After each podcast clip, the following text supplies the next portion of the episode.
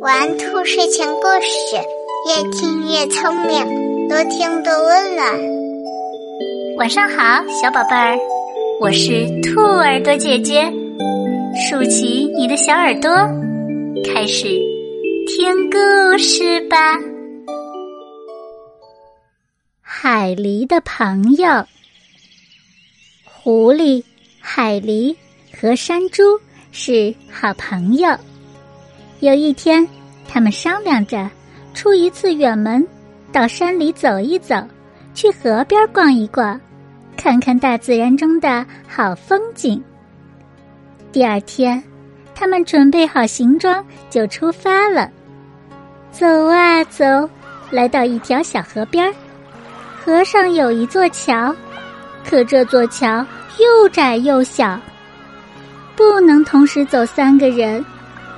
狐狸害怕小木桥不牢固，于是他假惺惺的对海狸说：“海狸，你先走吧，你年纪大了，我们应该照顾你才是。”海狸并没有怀疑狐狸的用心，他毫不犹豫的开始过桥。走到桥中间时，突然桥塌了。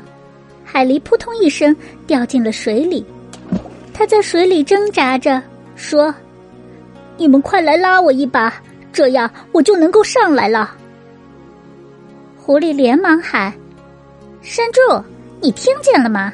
赶快跳到水里救海狸上来，他让你拉他一把呢。”山猪把头一扭，冷冷的说：“我我我最容易生病了。”我要是把衣服都脱了，跳下水去，准会感冒的。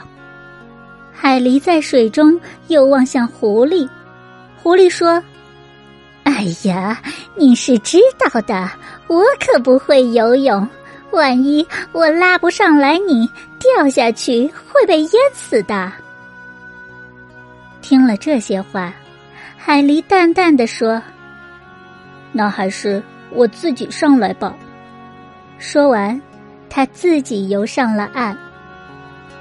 狐狸和山猪见海狸上岸来了，高兴地说：“真是太好了！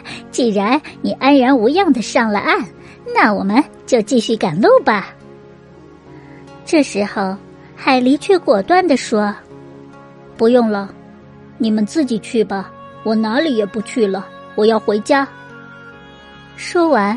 海狸头也不回的往家的方向走去，他想：我怎么能跟狐狸和山猪这样自私的家伙做朋友呢？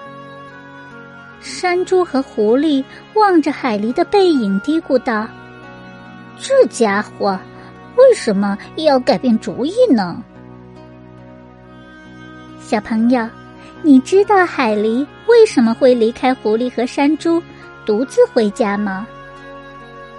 原来呀，有困难时互相帮忙才是真正的好朋友。海狸没有怀疑狐狸的用心，先上了木桥，结果掉进了河里。